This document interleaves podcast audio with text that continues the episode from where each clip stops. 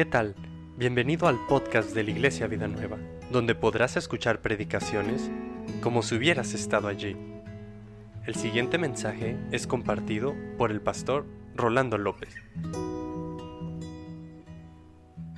La libertad que hemos recibido tiene un alto precio, tuvo un alto costo, pero finalmente nosotros somos responsables de la libertad que disfrutamos el día de hoy. Y hay una escritura en Segunda de Crónicas, capítulo 12, verso 8. Vamos a tomar ese verso. Es la historia del pueblo de Israel cuando la prosperidad y la abundancia los alcanzan. Y eso es precisamente lo que va a determinar nuestra vida. 12.8, si me permites leerlo en voz alta. Segunda de Crónicas 12.8. Y debemos recordar que ese privilegio recibido del Señor para nosotros desde nacimiento, porque tú y yo fuimos llamados a libertad, ese derecho que el Señor no ha cambiado, no ha alterado a lo largo de los siglos, porque fuimos creados a su imagen y semejanza y tenemos la capacidad para decidir, para determinar, para elegir, pero también nuestras decisiones conllevan consecuencias. Y es justo ahí donde esta palabra es muy clara. Verso 8 dice, pero serán sus siervos para que sepan, subraya esa frase, lo que es servirme a mí y qué es servir a los reinos de las naciones. Qué tremendo. Dos tipos o dos esferas de servicio con diferentes amos, con un alto grado de conflicto. Y eso es precisamente lo que tú y yo tenemos que hacer. La historia de Roboam es muy apta para nosotros, puesto que es tan aplicable a la generación que vivimos como resultado de elegir, decidir. Pero cuando tú y yo caminamos con Dios, ya vivimos dentro de una esfera muy especial, muy delineada, con una gran cantidad de propuestas divinas para mantenernos en la senda como cantábamos de obediencia, de fidelidad, pero finalmente, con la libertad que tenemos, tenemos un grave conflicto. La experiencia puede ser una buena maestra. La experiencia, sin lugar a dudas, es parte de nuestra formación cotidiana en cualquier esfera de tu vida. Si es la laboral, te vas a percatar que muchos dicen se requieren profesionistas con experiencia. ¿Por qué? Porque esa no se obtiene en la universidad. La experiencia es el resultado de aciertos y errores, de conflictos, de lágrimas, de pasar momentos críticos e ir acumulando enseñanzas, lecciones para ir creciendo en experiencia. Y esto es precisamente una lección para nosotros. Roboam no aprendió la lección hasta años después. Y es que en ocasiones la experiencia que nosotros no valoramos, en vano entonces pasamos tiempos críticos. Recuerda, Dios nos permite pasar tiempos difíciles no para destruirnos, no para desquitarse o para hacernos ver que nos equivocamos, no, porque a veces es la única manera posible de aprender las lecciones desde esa perspectiva, cuando pasamos los momentos más difíciles. Pero ¿qué sucede? Si tú lees el verso 1, vas a encontrar que Roboam llegó a una cúspide enorme, donde todo lo tenía. Y es aquí la primera lección.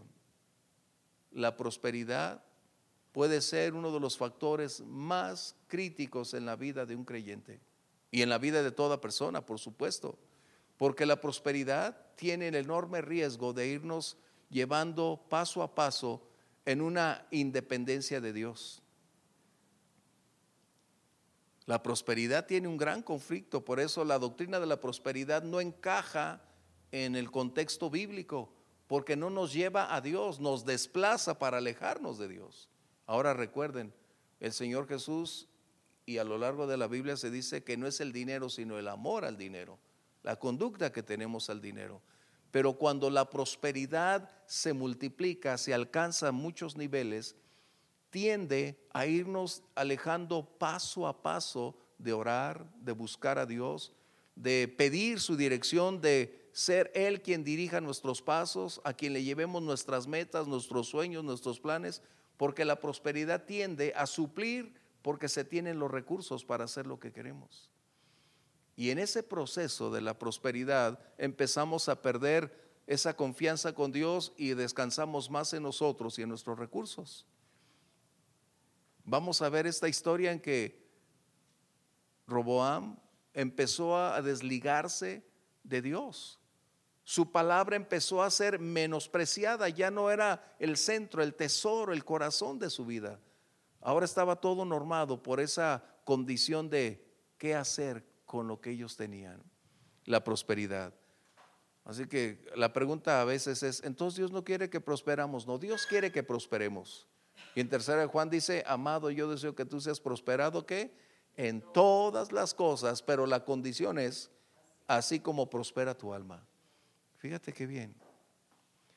Cuando nuestra alma prospera, cuando tiene el sustento, la fortaleza, cuando el dinero ya no es del amo, sino es un instrumento, entonces Dios no tiene problemas en bendecirnos porque ya no nos va a gobernar la avaricia, el dinero, la acumulación. Sabremos que el dinero entonces será para disfrutarlo y para invertir y bendecir a otros. Qué tremendo, ¿ah? Pero eso a veces Dios no nos da porque todavía no tenemos la capacidad de manejar esa condición de riqueza. Así que entonces, ¿qué sucede con esta lección? La prosperidad, lejos de establecer en el corazón de Roboam y de todo Israel, fíjate, aquí también hay una gran lección que no lo voy a tocar. El enorme peso de la influencia. La influencia que ejercemos. Este hombre ejerció un enorme peso de influencia sobre todo Israel.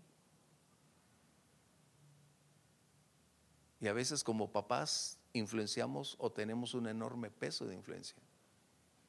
Qué tremendo. Pero en fin, no voy a tocar ese punto. la condición es que Roboam se desliga de Dios como resultado de ir abandonando a Dios, su palabra y sus caminos. Y el primer punto que debo decirte es que abandonar a Dios es un paso al fracaso. Cada vez que uno de nosotros se desliga de Dios, estamos a merced de nosotros mismos, de nuestras propias formas de pensar y nos vamos deslizando en un proceso descendente del cual no nos damos cuenta porque estamos perdiendo de vista lo que sucede. Antes miramos hacia arriba, pero cuando estamos en nuestros propios deseos empezamos a ver de otra perspectiva, de tal manera que las cosas nos empiezan a hacer, las condiciones, las propuestas, los medios de ambiente pueden influir de tal manera que empezamos a acostumbrarnos a ellos. Y nuestra vida espiritual empieza a mermar, a desligarse.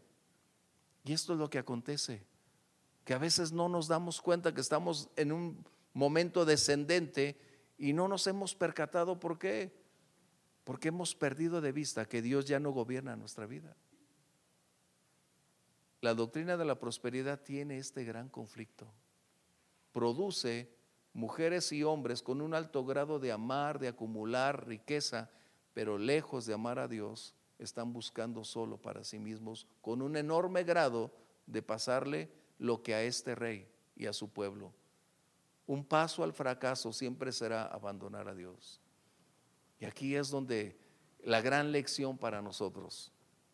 Como creyentes en una sociedad cada vez más materialista, en una sociedad que cada vez más nos impulsa a adquirir, a vivir de una manera, de la mejor manera más cómoda, pero sobre todo con un alto grado de influencia para amar más las cosas, preocuparnos más por las cosas, tratar de superar nuestro estilo de vida, que no es malo, pero reitero, cuando ese nivel de vida no lo podemos manejar, va a ser nuestro amo, nuestro dueño, y es un peor y cruel amo el dinero.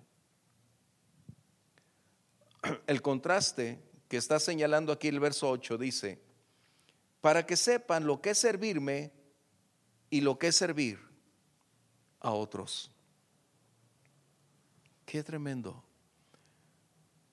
En un verso anterior vas a encontrar que dice, por cuanto ustedes me abandonaron, yo los voy a abandonar. Es, esto quiere decir, no que Dios nos abandone por completo, pero está diciendo que va a dejarnos conforme a nuestras decisiones y a pasar y atravesar las consecuencias de las mismas. Dios está diciendo que hay un contraste de amos. Él nos ofrece libertad. Y la libertad es el resultado de nuestra decisión de caminar con Él por amor, por gratitud. Porque hemos valorado y evaluado lo que Él ha hecho por nosotros, lo que es para nosotros y decidimos embarcarnos en esa gran aventura porque Él nos permite decidir hacerlo.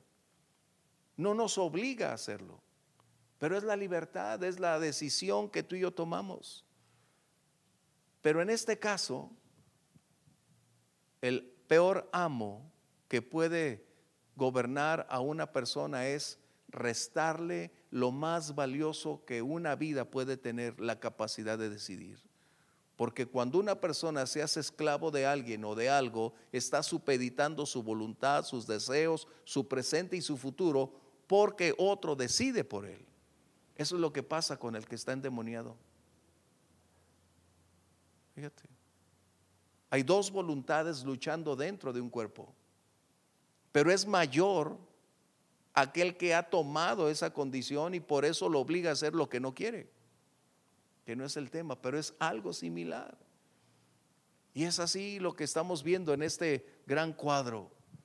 Roboam había llegado a la cúspide con las bendiciones de Dios, con el respaldo de lo alto, pero llegó el momento en que se desligó y permitió que los logros, los éxitos, la vanagloria, el ego, el narcisismo produjera un alto grado de sentirse seguro y empezó a olvidarse del Señor. Tengamos cuidado cuando la prosperidad llegue. La prueba más grande no es la pobreza. La pobreza tiene una gran virtud, llevarnos a Dios.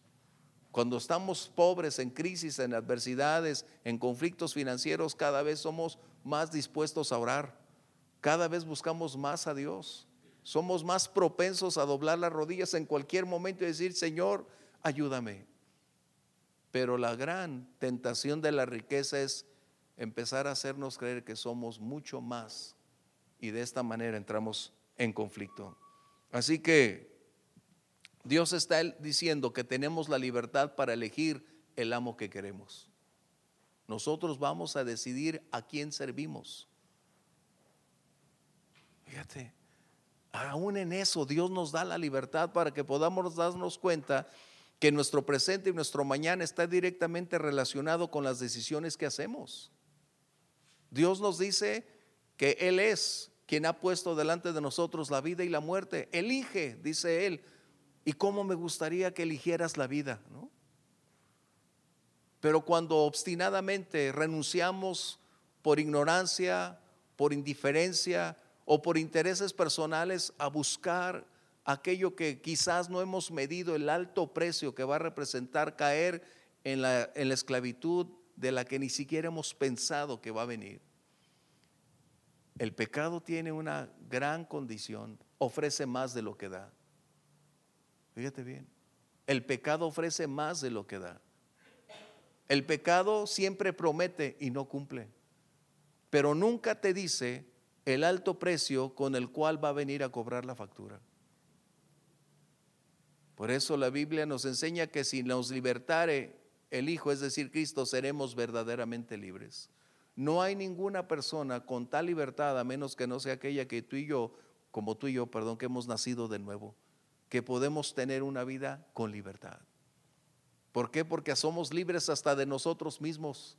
Porque hoy el Espíritu Santo gobierna en nosotros, nos da una manera especial de pensar, pero no nos obliga a hacerlo.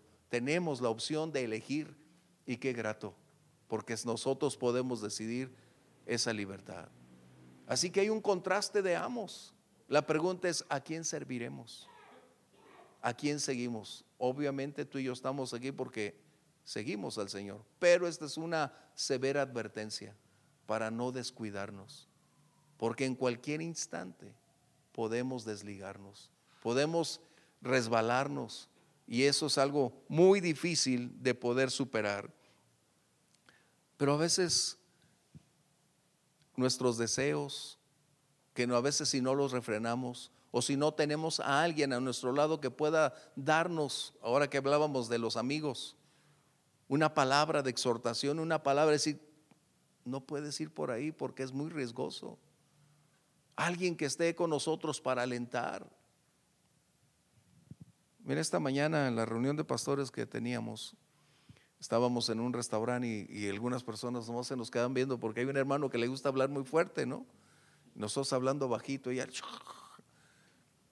y estábamos orando y hablando y una de las cosas que estábamos tocando era precisamente que cuánto hace falta que en ese compañerismo ministerial se pueda tener la suficiente confianza para poder decirse en dónde se está fallando, en dónde se requiere ayuda. Y eso es vital en nuestras relaciones.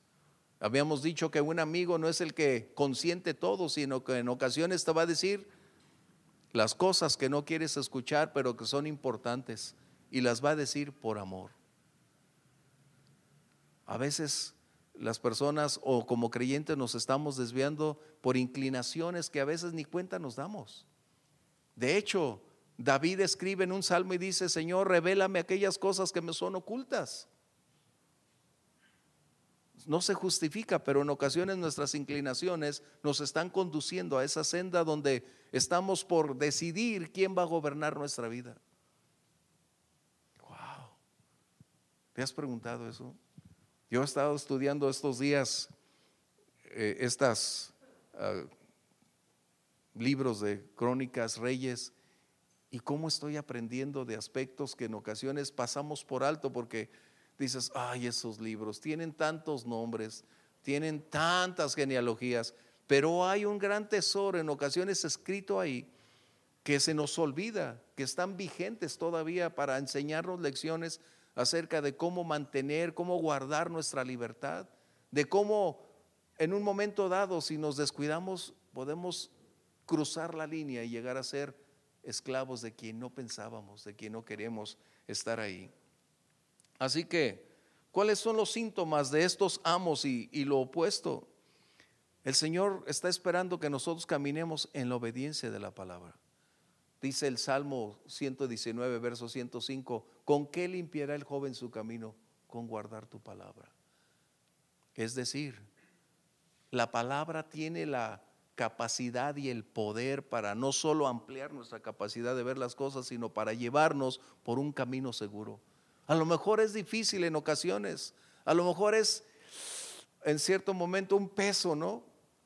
Pero es la senda más segura que nos va a mantener con libertad. La obediencia, la fidelidad a Dios.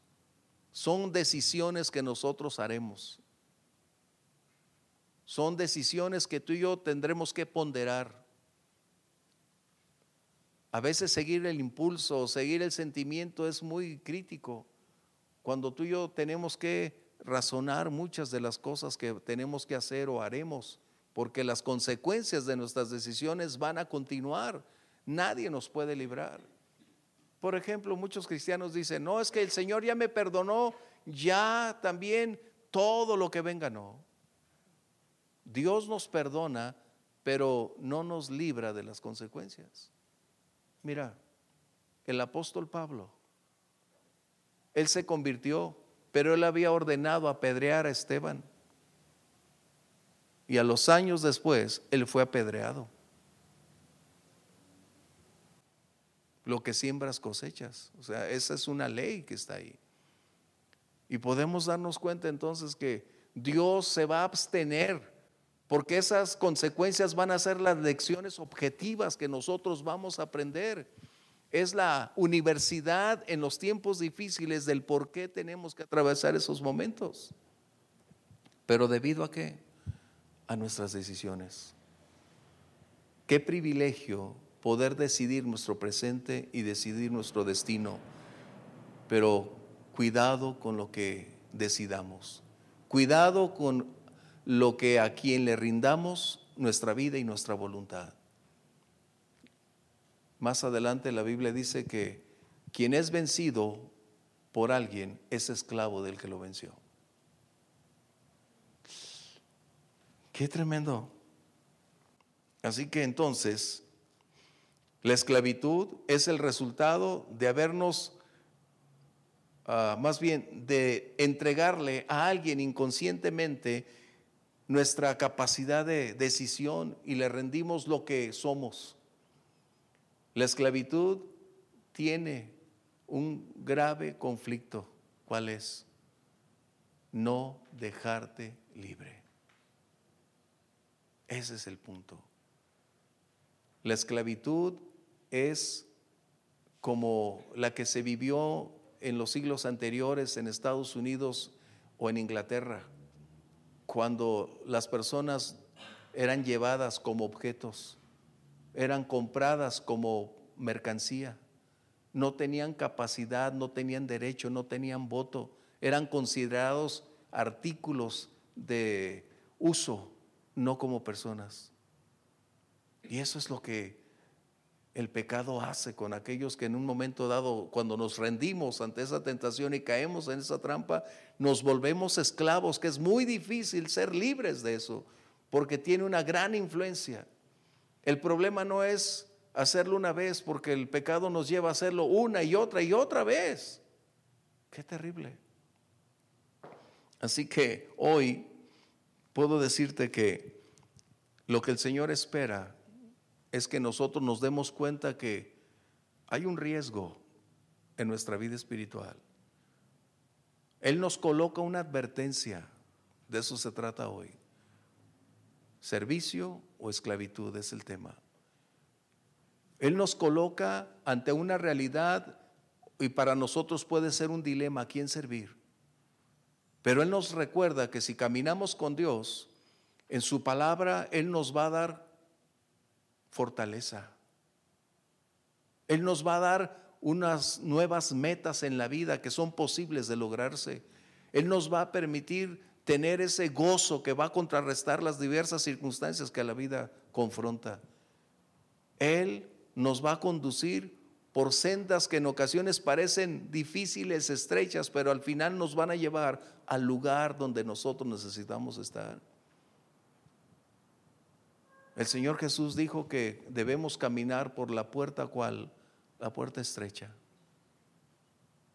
Porque la, la otra es tan amplia que permite que muchos puedan pensar que esa es la verdad, pero al final tendrán un terrible destino. Dios nos ofrece la oportunidad de ir estableciendo paso a paso, un progreso, un crecimiento, una madurez, una estabilidad, de ir forjando un futuro en la medida en que nosotros caminamos en obediencia. Es como aquellos que tienen el anhelo de, casarse, de quieren llegar a cumplir una meta de convivir juntos el resto de sus días, pero tienen que empezar por ponerse de acuerdo por ir caminando juntos en armonía para lograr lo que se quiere. Y esto en ocasiones no es fácil porque hay discrepancia, ¿no es cierto? Hay puntos de opinión. El dúo dinámico este. no, o sea, todos lo vivimos. Ramosita y Grimaldo, todos lo vivimos. O sea, todos los matrimonios pasamos por ese tiempo. Pero el, el punto es, ¿cómo hacer para lograrlo? ¿Renunciar o seguir? Determinar alcanzarlo y para esto va a tener que ceder alguno y otro para poder llegar. Y es aquí precisamente lo que Dios nos dice, observa que hay diferentes sendas, diferentes resultados. Cada amo tiene sus propias reglas, cada amo va a determinar un curso distinto. Ahora recuerda, nosotros nos rendimos voluntariamente a Dios. El otro nos rendimos de una manera quizás involuntaria, ignorante o conscientemente, pero ese será quien atrape nuestra voluntad para no dejarla volver a jamás florecer. Ese es el punto.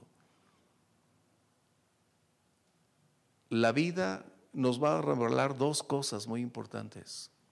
El carácter es eterno. Fíjate bien, el carácter es eterno, la, nuestra capacidad, nuestra mente, nuestra memoria es eterna. Lo único que te vas a llevar a la eternidad es tu carácter y tu memoria. Son dos aspectos que van a estar contigo el resto de la eternidad. Y la muerte será el vestíbulo para el cual hemos nosotros el día de hoy entonces elegido en dónde estaremos, con quién estaremos y qué haremos el resto de la eternidad. Nuestras elecciones, servir a Dios o ser esclavo de alguien que pretende darnos un espejismo que el día de mañana lo va a cobrar muy caro. ¿Recordarás aquella historia de Sansón? ¿Te acuerdas? Sansón fue elegido por Dios. Tenía una gran misión de libertar a su pueblo. Pero, ¿cuál era el punto? Su debilidad era que era enamoradizo, parecía mexicano, ¿no? Parecía que tuviera las canciones del, del profeta de Guanajuato, ¿no? Pero a él se le había advertido, debido a la condición de nacimiento, que debería tener ese voto de Nazaret. Pero él perdió de vista porque había decidido que la prioridad en su vida no era servir a Dios, era caer en una trampa de la cual no se podía salir. Dios estaba en contra del matrimonio, no pero él necesitaba hacer algo dentro del contexto de la voluntad de Dios. Y recordarás qué difícil cuando le fue cortado el pelo.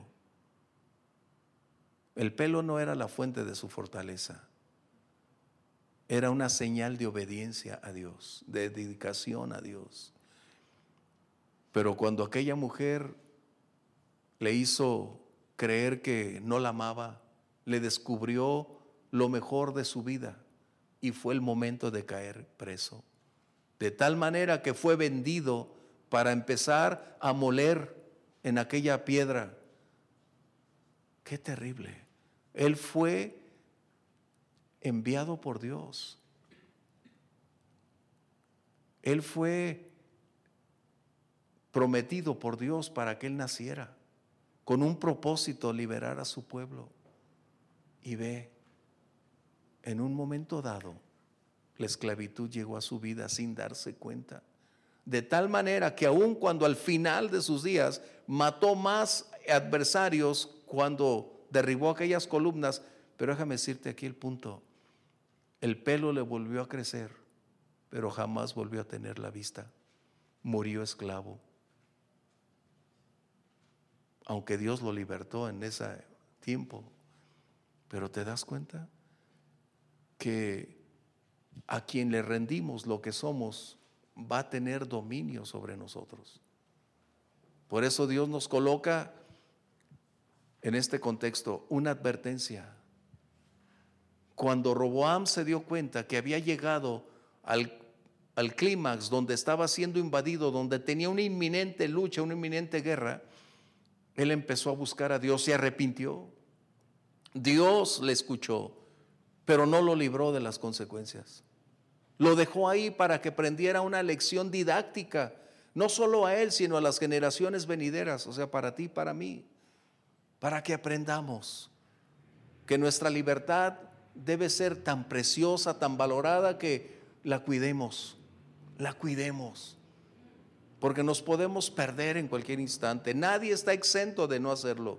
Nadie puede decir, a mí no me va a tocar. No, cualquiera estamos en riesgo en un instante de perderlo todo.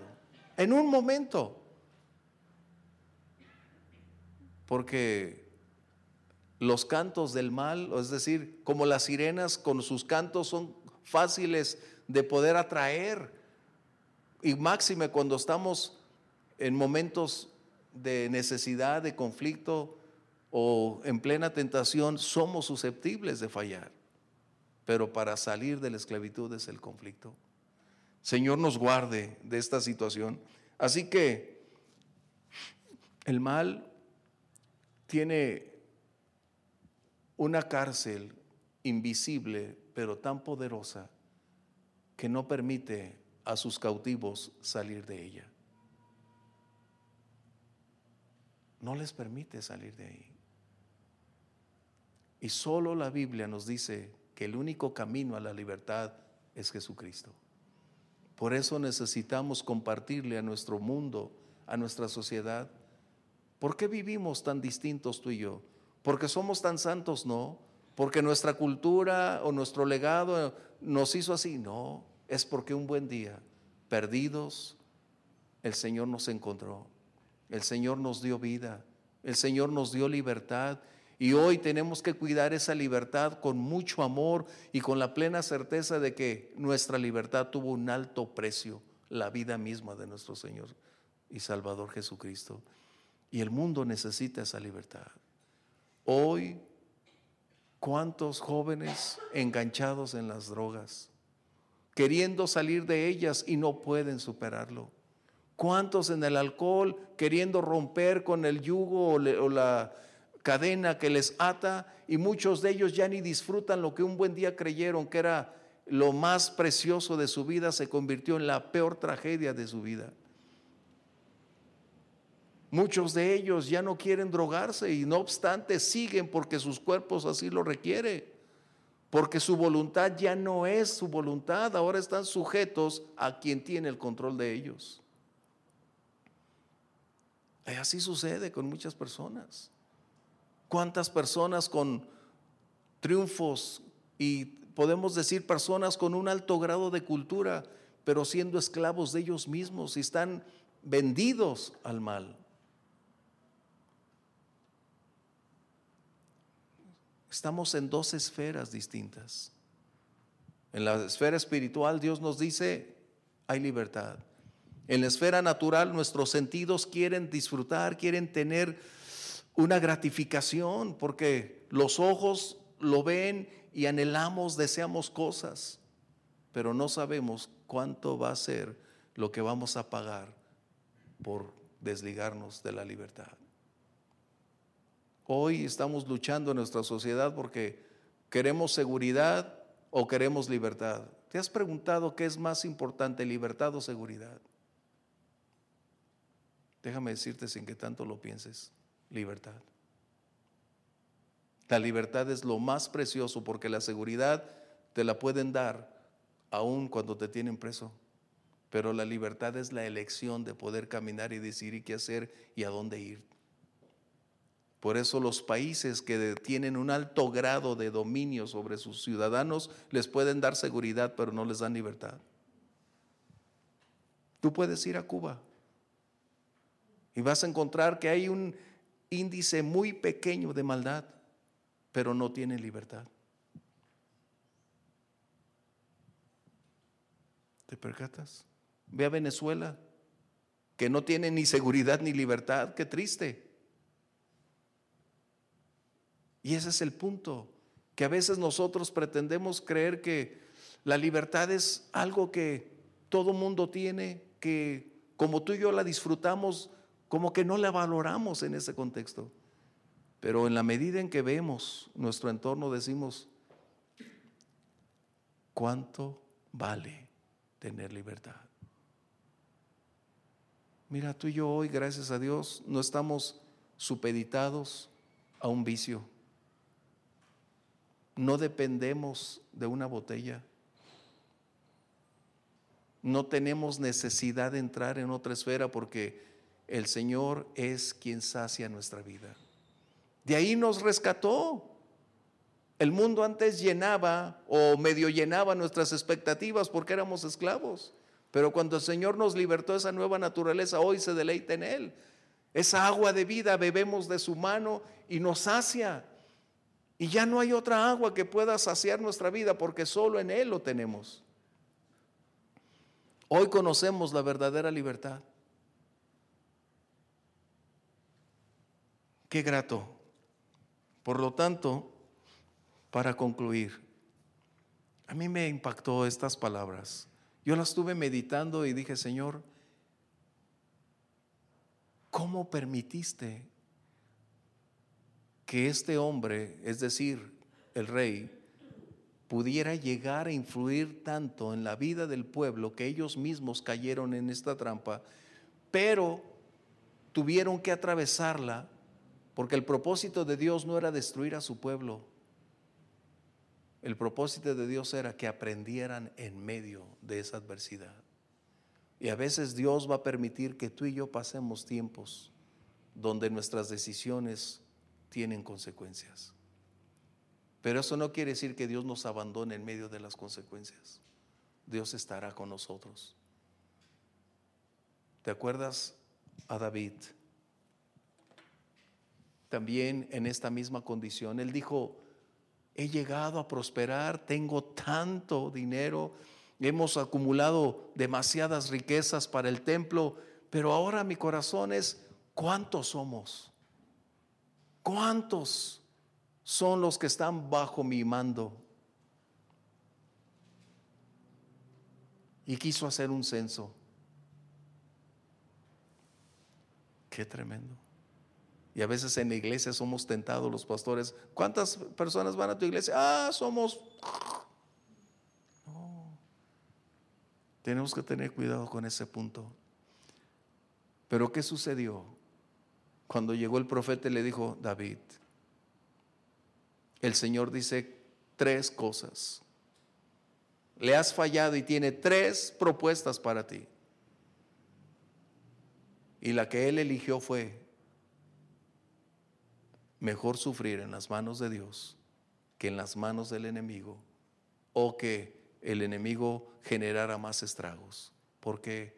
Porque cuando estamos en las manos de Dios, Él es misericordioso. Él es amoroso y aun cuando le fallemos, él no nos va a abandonar, pero permitirá que ciertos momentos nos alcancen para que aprendamos y no repitamos esas lecciones. Tal vez tú estás ahí, en medio de una lección. Y no es porque a Dios le falte capacidad de solución, de actividad, de poder.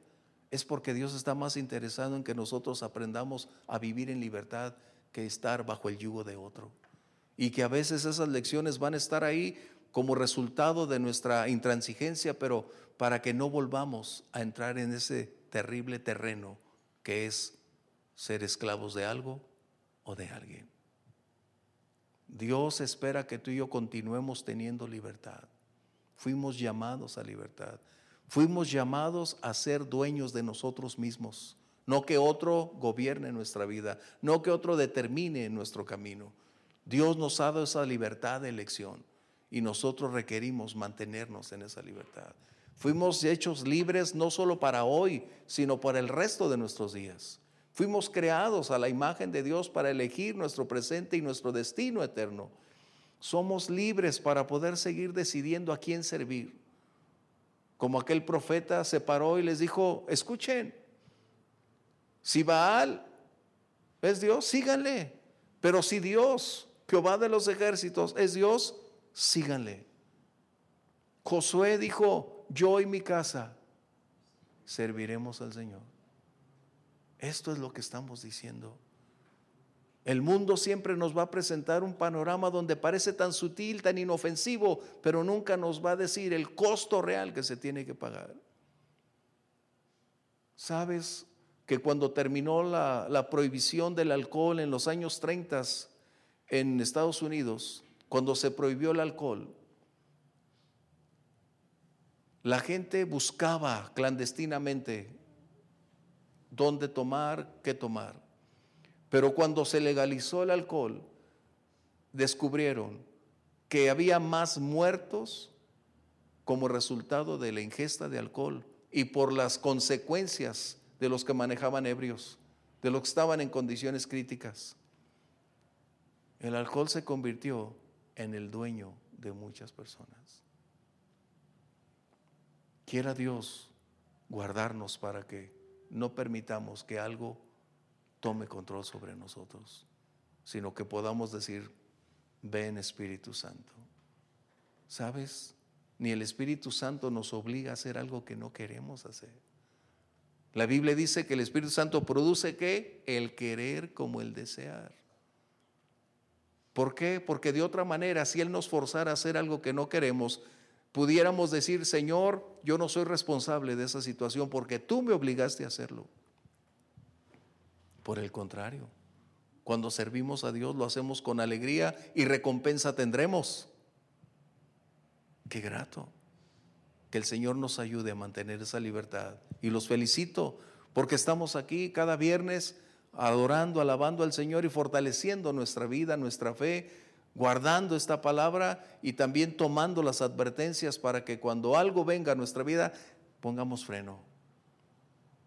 Pongamos freno y podamos decir, Espíritu Santo, dame revelación, discernimiento para saber qué hacer cuando las cosas no alcanzan nuestra mente a poderlas colocar. Vamos a ponernos de pie. Voy a leerte las últimas palabras una vez más. Dice, para que sepan lo que es servirme a mí y lo que es servir a los reinos de las naciones. La calidad de nuestra vida va a estar determinada por nuestras decisiones y convicciones. Que sea hoy, otra vez, una vez más, la oportunidad para reiterarle a Dios, ayúdame a vivir para servirte. Ayúdame a caminar por tus caminos, Señor. Y enséñame cómo ser cada día útil en tus manos. ¿Quieres orar conmigo, Padre? Gracias por legarnos esta gran lección, esta advertencia para nosotros el día de hoy, entre la libertad de servirte, de entregarnos a ti, o la esclavitud que viene como resultado de que alguien tomó control de nuestra voluntad que nos hizo presos por diversas formas, pero al final no nos da la oportunidad de ser libres hasta que Cristo Jesús venga y rompa las cadenas y abra las puertas de la cárcel para llevarnos en libertad. Gracias Señor, porque nuestra libertad tuvo un alto precio, la vida misma del Salvador. Hoy podemos decir que gracias a ti tenemos ese precioso tesoro la gran riqueza que hoy muchos necesitan, libertad en Cristo.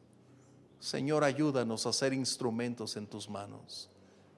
¿Cuántas personas a nuestro alrededor están en crisis sin saber qué hacer, presos de sí mismos, esclavos de placeres, de inclinaciones, de vicios, de circunstancias?